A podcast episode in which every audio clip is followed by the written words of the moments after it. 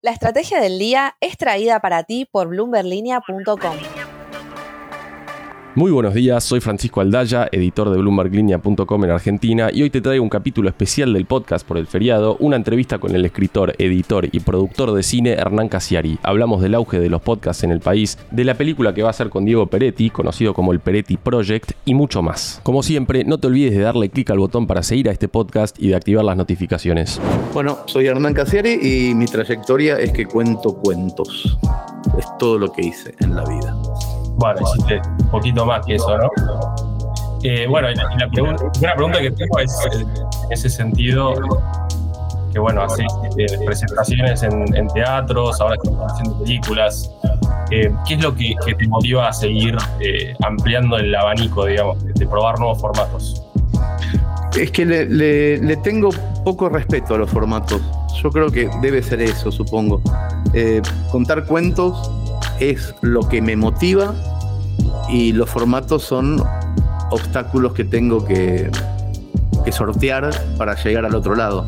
Entonces no, no me preocupan tanto, sino que son esos, son obstáculos. de repente alguien dice, bueno, ahora todo el mundo está atrás de un vidrio. Bueno, voy ahí atrás de un vidrio y les hago, les cuento el cuento atrás de un vidrio. Después dicen, ahora todo el mundo está escuchando la noche con los ojos cerrados. Bueno, les cuento con Ahora están todos leyendo, ahora están todos viendo películas. Y en realidad no es un tema nuestro, del generador de contenidos del formato. Es un tema del otro, de a dónde van los que consumen. Y vos tenés que ir atrás contando el cuento. Por eso digo que mi trayectoria es contar el cuento. Es todo lo que hago. Los formatos son una, un obstáculo. Claro, sea, no, no es algo que te preocupe tanto a vos, sino que ves un poco cómo evoluciona la, tendencia de consumo, digamos, en, tu propia audiencia y, te mueves por ahí. más que en mi propia audiencia, en mí mismo. Yo soy un, gran consumidor de contenido y, a veces me descubro que ya no leo más y que estoy todo el tiempo haciendo otra cosa. Como consumidor, ¿eh? Y digo, ah, bueno, estaremos por acá como sociedad, qué sé yo. De repente un día dejé de leer y me puse a ver series de televisión en 2004, por ejemplo. Apareció Lost y no paré nunca. Y yo antes de eso leía cuatro o cinco libros por semana. Y un día apareció las buenas series de televisión, las buenas, las de HBO, las iniciales, Six Feet Under, Soprano, The Wire, y dejé leer. Pero no fue una decisión dejar de leer. De repente era mucho más divertido la cuarta temporada de Los Sopranos que la última novela de Javier María. Y entonces. ¿te, parece que la gente eventualmente va a ser algo muy de nicho leer? O sea, teniendo en cuenta que ya cada vez menos son las personas que te dicen, bueno, el fin de semana me siento y, me leo un libro. Más que de nicho, es una. es un anacronismo, supongo. Ajá. Leer. O sea, leer te lleva por lo menos tres sentidos enteros. O sea, tenés que concentrarte, no podés hacer, no podés leer y al mismo tiempo lavar los platos. No podés leer y al mismo tiempo andar en bici. Te lleva demasiados sentidos de concentración y no estamos en un mundo en donde tengamos el privilegio de estar tres horas quietos mirando para abajo. Tenemos muchas más actividades que nuestros abuelos, quiero decir o que nuestros bisabuelos, que a las 6 de la tarde se les apagaba la vela y, prendían otra vela para leer porque no tenían otra cosa que hacer realmente. Era eso o la oscuridad. Pero ahora hay un montón de cosas para hacer en donde eh, el consumo de una historia es una de ellas, pero no la podés hacer al 100%. O sea, no podés relegar 82 cosas porque querés leer una novela gorda no, estamos más en ese mundo. Pero al mismo tiempo nos ponemos unos auriculares y escuchamos la novela gorda mientras hacemos otra cosa, y eso sí se puede. Entonces, no es que se deja de consumir la historia, sino que se deja de utilizar uno de los recursos que eran muy siglo XIX, muy siglo XX, porque no había otra cosa para hacer. Pero no es que no nos guste más que nos cuenten el camino del héroe, nos va a gustar siempre eso. El tema es que nos gusta de otra manera. La verdad que, que lo diga un escritor me saca un montón de, de culpa encima, güey. Yo lo último que pienso al final del día de, de- de tantas horas de trabajo es sentarme a leer más, ¿viste? Eh, y, y bueno, es un poco la, la vida moderna, ¿no? Que te lleva a, a consumir más podcast, más audiolibro también. Bueno, fíjate esto también.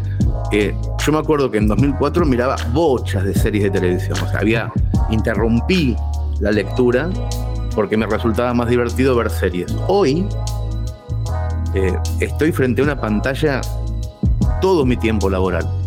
Y cuando llegan las 6, 7 de la tarde y con mi mujer queremos hacer algo, no queremos volver a estar en una pantalla teniendo ocio. Y estamos utilizando muchísimo la ficción sonora en donde podemos cerrar los ojos y escuchamos una serie en Spotify eh, de ficción, donde las imágenes, gracias a Dios, con los párpados cerrados, las imagino. Y escucho la historia y me encanta, pero no quiero estar más con los ojos mirando las 11 de la noche, otra cosa más.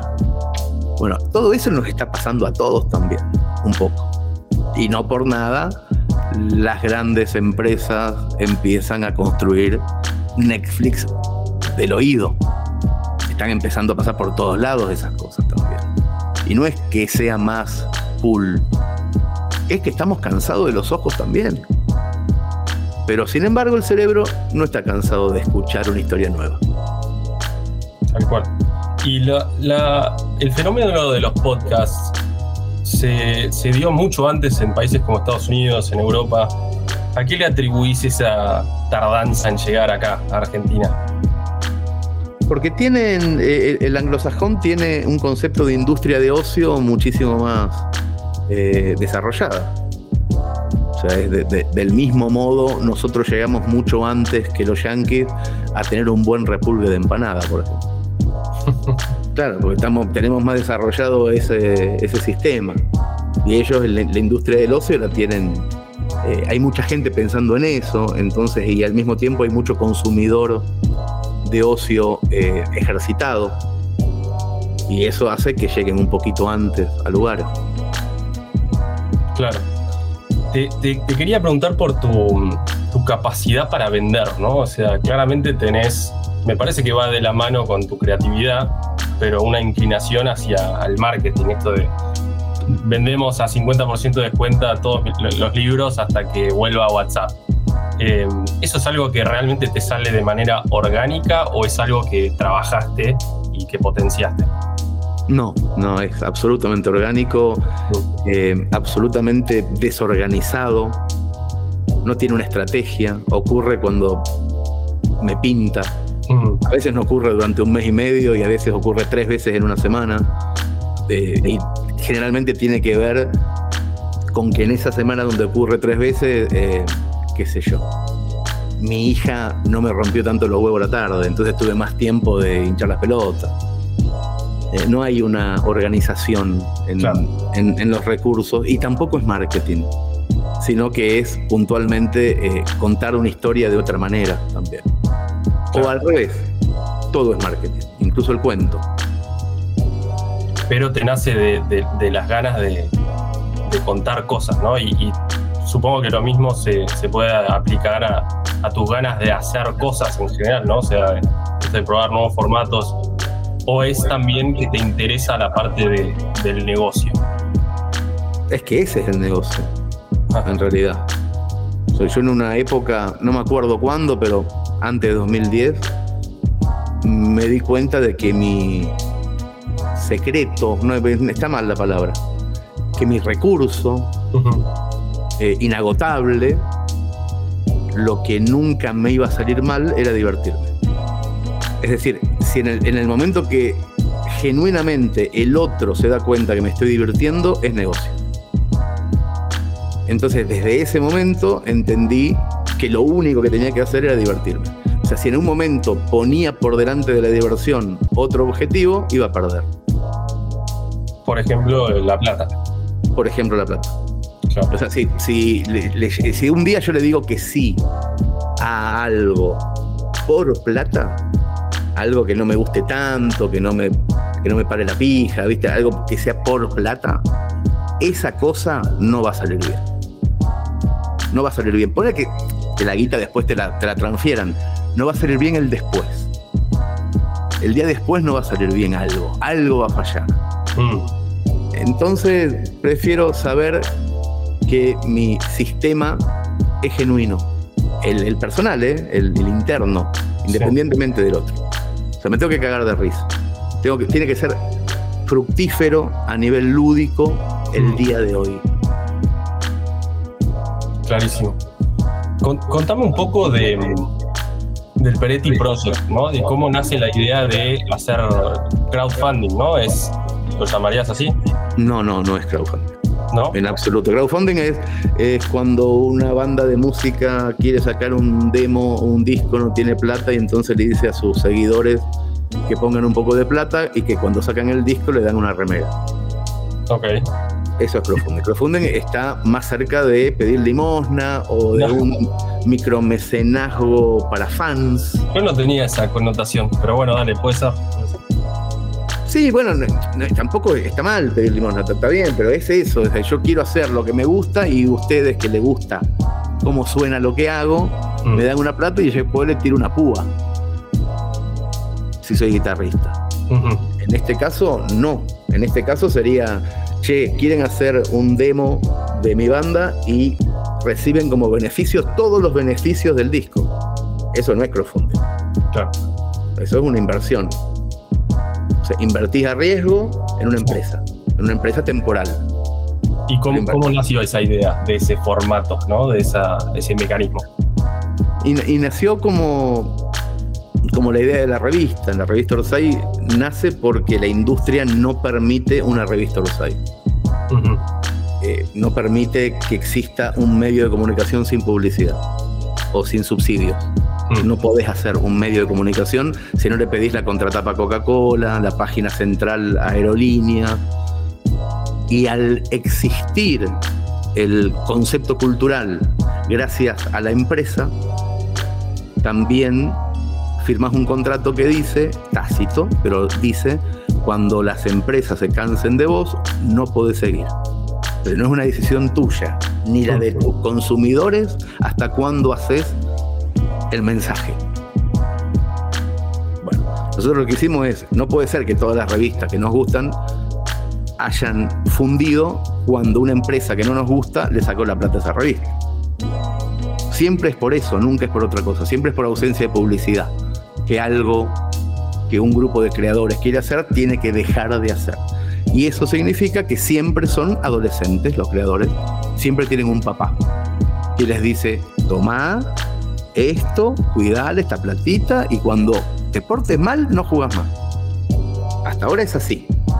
La industria editorial era así, nosotros dijimos, podemos ir por el costado, podemos hacer un medio sin publicidad ni subsidio de 212 páginas, muy, muy bien pago a sus autores, para 6.000 o 7.000 personas que le van a comprar siempre. Bueno, hace 12 años que lo hacemos y somos rentables. En un momento dijimos, bueno, ya lo estamos haciendo de taquito, medio como que no hay ningún desafío. La primera temporada fue un desafío, nadie lo podía creer, lo hicimos, ya está. Ahora sacamos un número cada tres meses y hay muchos, muchísimos más lectores que al principio. Y dijimos, bueno, el cine es así. El cine tiene este problema. O sea, no podés hacer cine sin un papá. Hola papá, me da plata. Bueno, tomá, te dice el Estado. O si no le pedís a Netflix. Hola, papá nuevo, ¿me das plata? Sí, pero yo te voy a decir lo que tenés que decir. Que es el, el nuevo papá, te dice qué música de fondo va, te dice que tenés que poner una voz en off porque el filipino no entiende.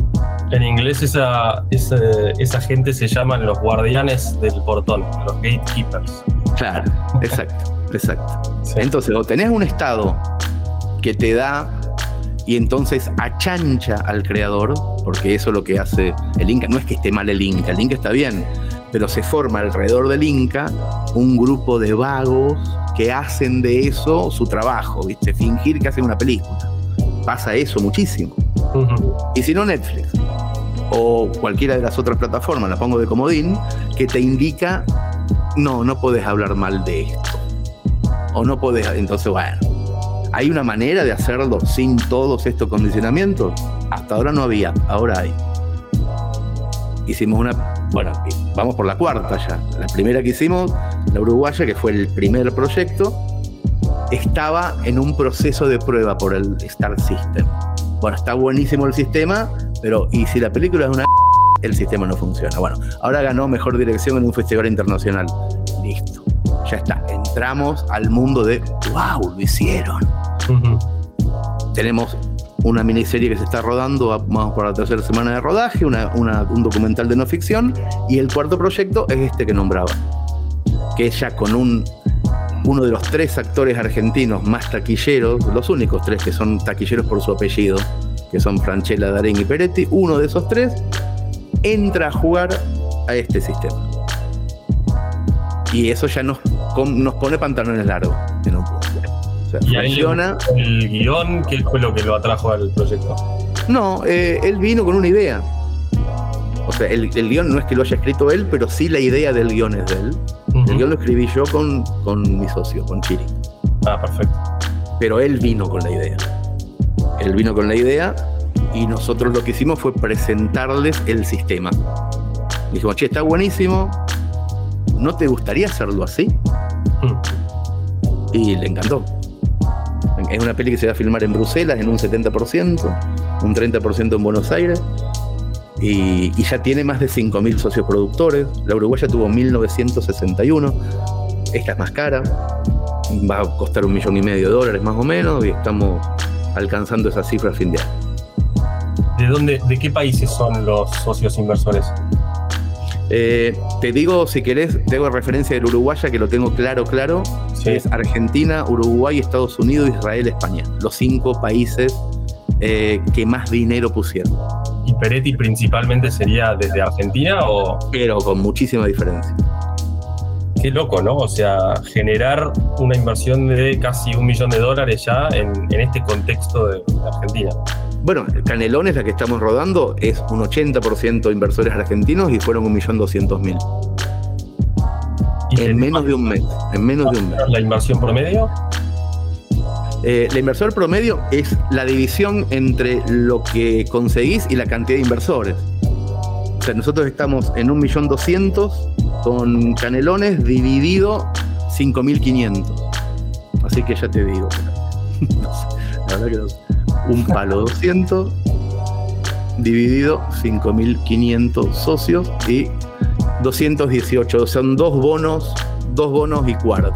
Cada bono sale 100 dólares. Perfecto, perfecto.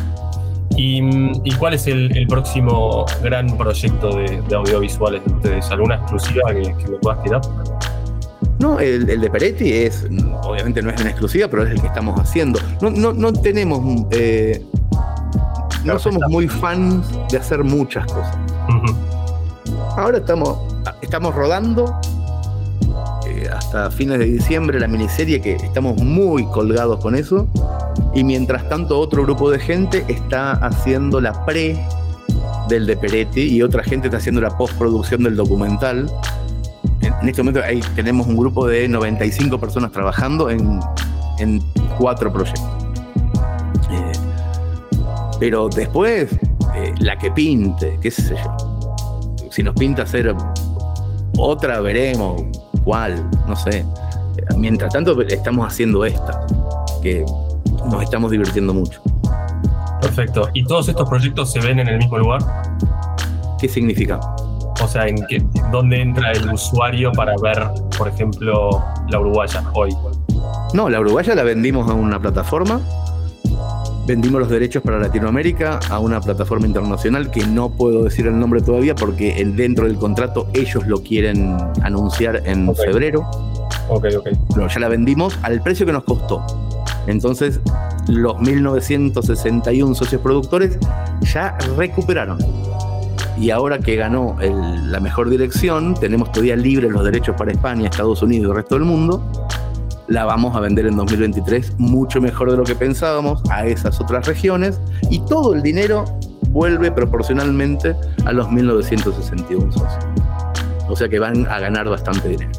Y la de Peretti, por ejemplo, es una negociación que todavía está pendiente de dónde se va a ver, ¿no? Todavía no. No, es que esté pendiente. Nosotros no aceptamos que nadie nos compre antes de que la película o la miniserie esté terminada. Porque una de las razones por las que hacemos esto es que las plataformas no se puedan meter en lo conceptual. Si vos vendés una película media, o sea que está en rodaje, por ejemplo, empiezan a decirte, no, no, no, la actriz tiene que ser mexicana porque el mercado mexicano. Entonces nosotros lo que tenemos es un sistema en donde no necesitamos a nadie para terminar el proyecto audiovisual. Lo que vendemos es una lata terminada. ¿La querés? La querés. ¿No la querés? No me rompa lo no me importa. Siempre alguien la va a querer. Y entonces lo que hacemos es subastar a mejor postor. Viene Netflix, Paramount, HBO, Disney y el que mejor paga se la queda. A veces sin ver. A veces sin ver. O sea, tenemos nosotros la potestad de hacer lo que se nos antoja porque tenemos la guita. Claro. Pues, ahora, que quiero decir que la primera haya tenido premios internacionales en festivales nos hace mucho más que hace dos semanas atrás. También podría haber pasado lo contrario. ¿eh? Podría sido una la primera y entonces todas las negociaciones que teníamos con las tres que no vieron hubieran bajado mucho y nosotros hubiéramos tenido que ir al pie. Es como, es jugar al póker, un poco. Claro, claro, claro. Ahora vieron que teníamos una mano buena y entonces nos, eh, tenemos mejores opciones de venta, tanto para esa película como las que vienen. Fecha, fecha de estreno tentativa para Peretti. Para la Uruguaya, entre febrero y marzo, va a ir a cines y después a la plataforma. ¿Y Peretti? ¿O, todavía muy temprano? No Peretti, no, Peretti está lejos, está lejísimo porque depende, viste que se va a hacer los simuladores en cine. Con Cifrón, dirigida por Cifrón, que es una super mega producción carísima, muy internacional, que se va a rodar el segundo semestre del año que viene. Nosotros vamos a rodar después.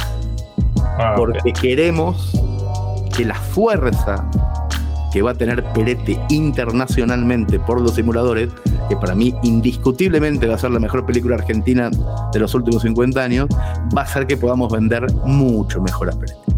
Claro, claro, claro. Y, a nivel individual, más allá de, audiovisuales, tu, próximo gran paso, proyecto, ¿qué tenés en carpeta para los próximos meses, próximo año? No, yo la única cosa, pero no, eh, falta todavía más tiempo. Yo quiero estar con esto hasta que, hasta que me aburra. Con la revista me pasó a los siete años de aburrirme. Aburrirme no, de, de que no me resulte más un desafío. Claro.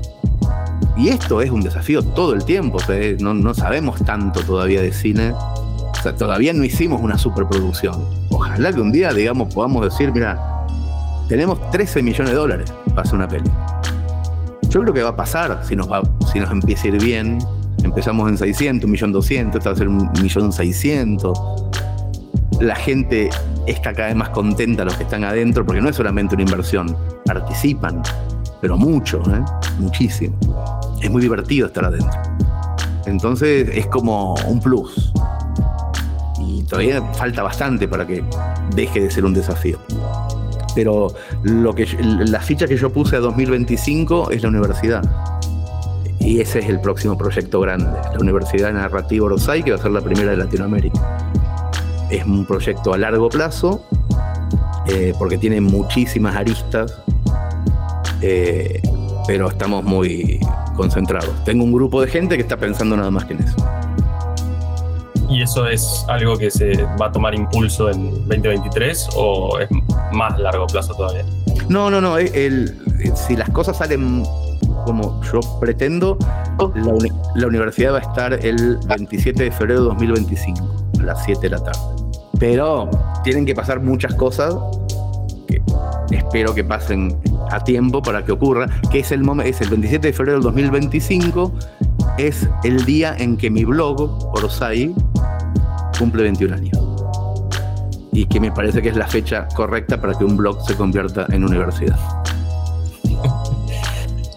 Está bien, ¿Y qué te iba a decir? Eh, ¿Vas a seguir haciendo shows en vivo? Sí, eso es un gustito muy personal. menos, ¿no? ¿Puede ser? Sí, sí, claro. Sí, Mm. Eso por, por, Bastante menos. porque estabas más ocupado en, en este, en este proyecto. Me fui, a me fui a vivir al campo, me vine a vivir al campo. Sí. Entonces, salir de un lugar lindo es más difícil. Salir de Buenos Aires es facilísimo. Claro.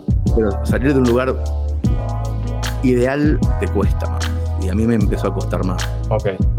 Entonces sí hago, pero eh, hago shows más grandes, o sea, trato de hacer cosas de, auditorios de mil para poder hacer menos. Pero el, gustito, sacarme el gusto de, de- de poder leer en voz alta, que es un gusto, trato de no perdérmelo.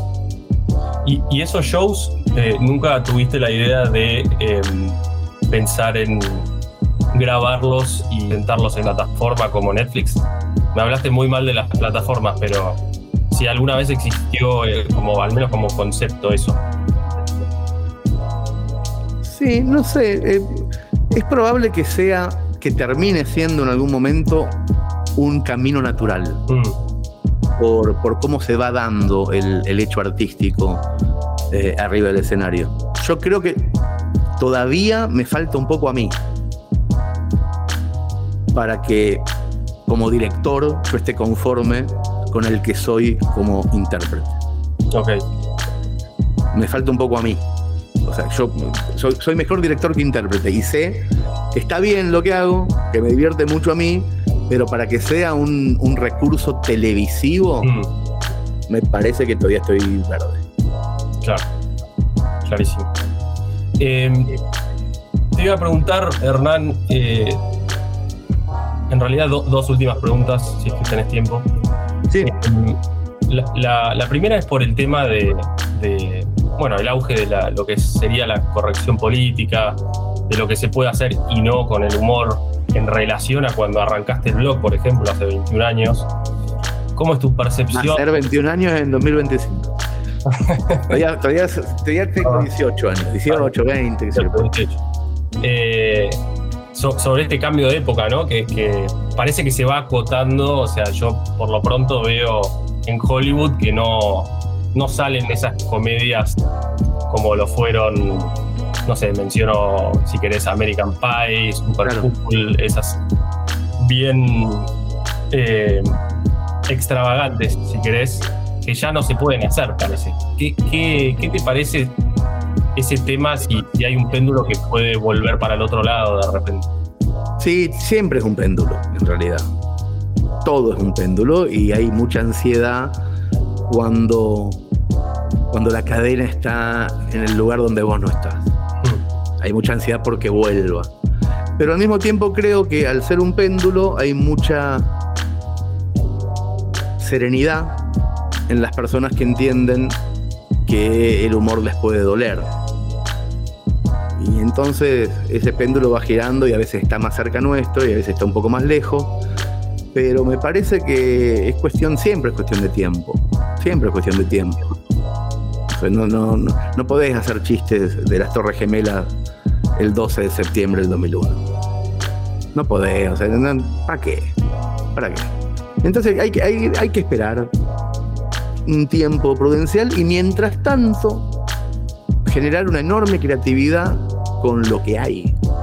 Y eso también ayuda mucho. El artista es lo mismo que te decía respecto a los subsidios. El artista se achancha Mm, cuando tiene subsidios y cuando tiene eh, el último horizonte del mundo para decir lo que quiere. Hay una chancha ahí. El artista empieza a, a surgir como novedad en la incomodidad, en ciertas incomodidades. Ahí empieza. Por eso Argentina es un país muy de, de- mucho arte genuino porque siempre ha tenido problemas. Entonces el artista no se ha quedado nunca dormido en ningún laurel. Y eso está bien. E incluso lo que algunos entienden como corrección política también puede verse como salir del sofá y pensar más, boludo, pensar mejor. No te quedes llorando porque ya no se puede hacer un chiste sobre esto. ¿Es el único chiste que tenés? ¿No tenés más? ¿Sos imbécil? Entonces, no sé, me parece que es una buena oportunidad. Pensar un poquito más. claro, claro. Bueno, y tocaste la, última, que, que Argentina es un país que ha tenido mucha mucha volatilidad que por ahí puede fomentar el arte, ¿no? Pero vos con tu experiencia habiendo vivido afuera, ¿qué, ¿cuál es tu, tu percepción del país hoy, ¿no? O sea, ¿qué, qué, qué te hace sentir cuando menciono a Argentina? ¿Cómo te sentís hoy con el país? ¿Cómo lo ves? Soy un mal. Soy un mal árbitro. O un mal crítico. Porque tengo un, amor desmedido. Entonces no puedo ser ecuánime. Eh, viví mucho tiempo afuera. Y de ese mucho tiempo, la mitad final de ese mucho tiempo no la pasé bien. Pero por cosas mías. Y extrañé mucho. Eh, idealicé un montón, pero sobre todo extrañé mucho. Y todavía no se me va el alivio de estar acá, Mm. la alegría. Entonces no puedo hablar desde mi alegría, porque voy a decir una barbaridad tras de la otra.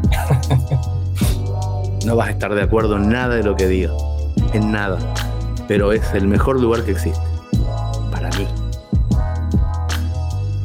Me pasa eso. Pero estoy enamorado, estoy en esa época, qué sé yo. Sí.